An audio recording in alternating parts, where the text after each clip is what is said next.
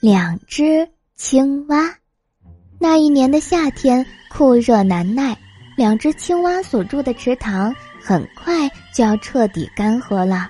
他们之前早已习惯了每日在水中徜徉，像奥运冠军一样练习游泳的生活。现在持续的干旱让他们处境艰难，他们整日哭哭啼啼，不停的抱怨。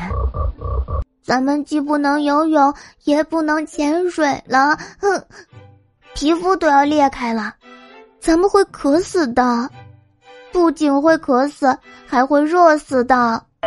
最后，他们决定搬家，两只青蛙离开了池塘，满怀希望的去寻找一个更好的家园，一个能满足他们的习惯与需要的地方。也就是说，一个比他们现在的池塘有更多水的地方。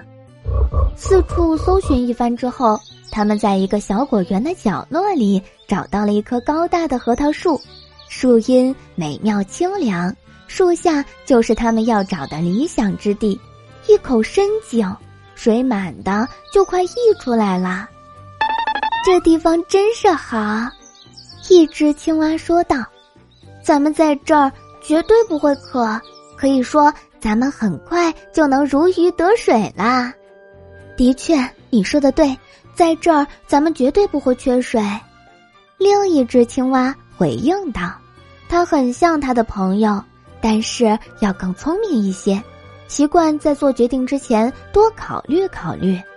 虽说现在井水很满，但要是水位下降了，我的朋友。”你得告诉我，到时咱们怎么从里面出来啊？幸运的是，他们及时反应了过来，没有做蠢事。于是，两只青蛙没有争执，又回到了他们原来的家，回到了那个快被烈日烤干的池塘，在那里耐心的等待秋雨的到来。